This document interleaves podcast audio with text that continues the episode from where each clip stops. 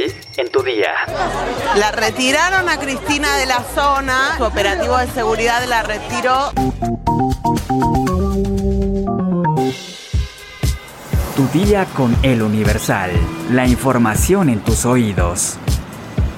Hola, hoy es viernes 2 de septiembre de 2022. Inicia tu fin de semana bien informado. Entérate. Mundo. Ahí la tenemos en primer el plano, canto de Marina. un temor y acá está muy muy cerca. Bueno, algunos incidentes en este momento. ¿Qué pasó? Bueno, están, están sacando a una persona.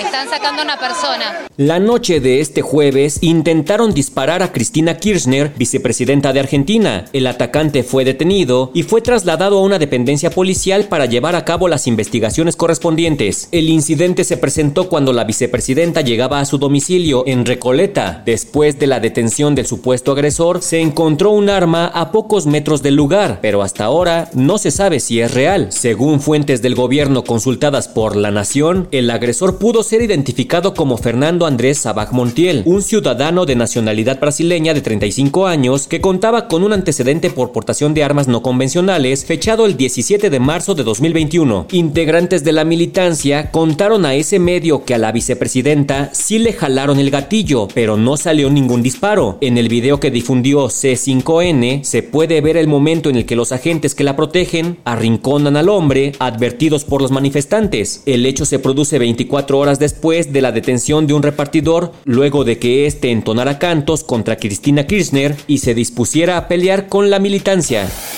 Nación.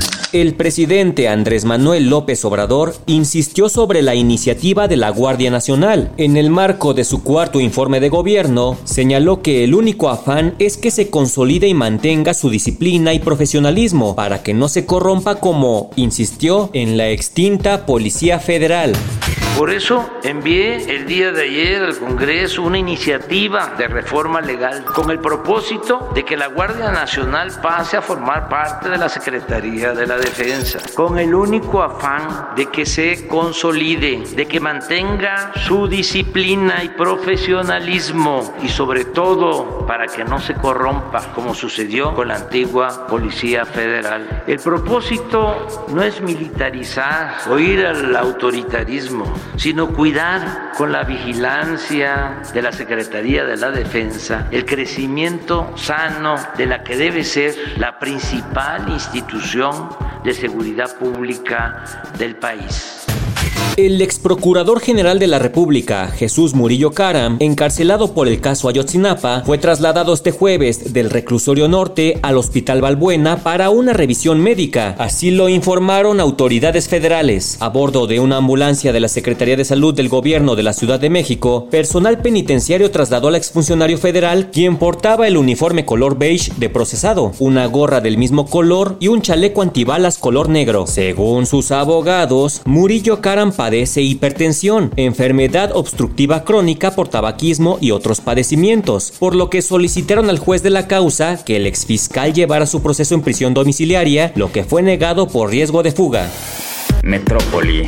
La tarde de este jueves, primero de septiembre, una persona se arrojó desde el Hotel Hilton, ubicado en la Avenida Juárez, en pleno corazón de la Ciudad de México. Al lugar de los hechos, arribaron elementos de la policía capitalina para acordonar la zona. Según las primeras versiones, el sujeto se lanzó desde el séptimo piso del hotel. Un fuerte golpe alertó a los peatones que circulaban por la banqueta y a los trabajadores del lugar. Informes señalan que Pablo, nombre de la víctima, telefoneó a su pareja para que acudiera al edificio. Cerca de las 10 de la mañana, Enrique recibió el llamado para acudir a una cita en la entrada del hotel. Sin embargo, Enrique llegó al lugar y encontró patrullas, policías y un cordón que rodeaba el cuerpo de un hombre cubierto con una sábana blanca. Momentos después confirmó que se trataba de su pareja, al ver una imagen mostrada por los agentes y las identificaciones que él llevaba en su cartera. Según los empleados del edificio, Pablo pudo subir al área común en el séptimo piso a pesar de no ser huésped del hotel. Al lugar arribaron paramédicos para confirmar que el hombre de más de 50 años había muerto por diversos golpes en el cuerpo. La víctima fue trasladada al anfiteatro de la agencia ministerial, en donde se espera que sea reclamado el cuerpo, mientras que su pareja fue trasladada al Ministerio Público en calidad de testigo.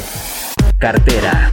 El kilo de huevo blanco en el país se incrementó en más de 40% de julio de 2021 a agosto de 2022, con un precio promedio al consumidor en la Ciudad de México de casi 53 pesos, de acuerdo con Grupo Consultor de Mercados Agrícolas y de Información de la Procuraduría Federal del Consumidor. En la semana del 22 al 26 de agosto del 2022, el precio al productor en granja del huevo blanco fue de 29.33 pesos por kilo, pero los consumidores finales pagan 80% más de ese precio, al pasar por distribuidores, llegar a centrales de abasto y finalmente a la tienda, así lo expuso la firma consultora. Lo anterior significa que mientras al productor en granja se le pagan 29.33 pesos por un kilo de huevo blanco, los consumidores pagan casi 53 pesos, es decir, 24 pesos más, de acuerdo con el grupo consultor de mercados agrícolas.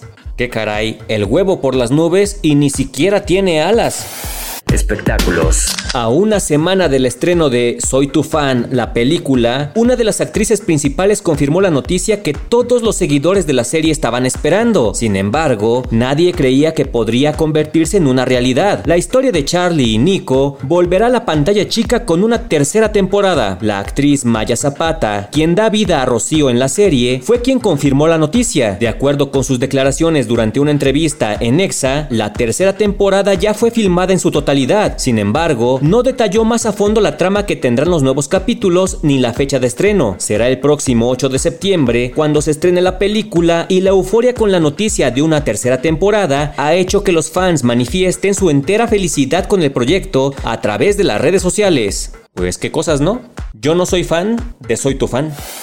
¿Sabes cómo quitar los rayones de un auto negro? Descúbrelo en nuestra sección autopistas en eluniversal.com.mx. Ya estás informado, pero sigue todas las redes sociales de El Universal para estar actualizado. Y el lunes no te olvides de empezar tu día. Tu, día, con, El Universal.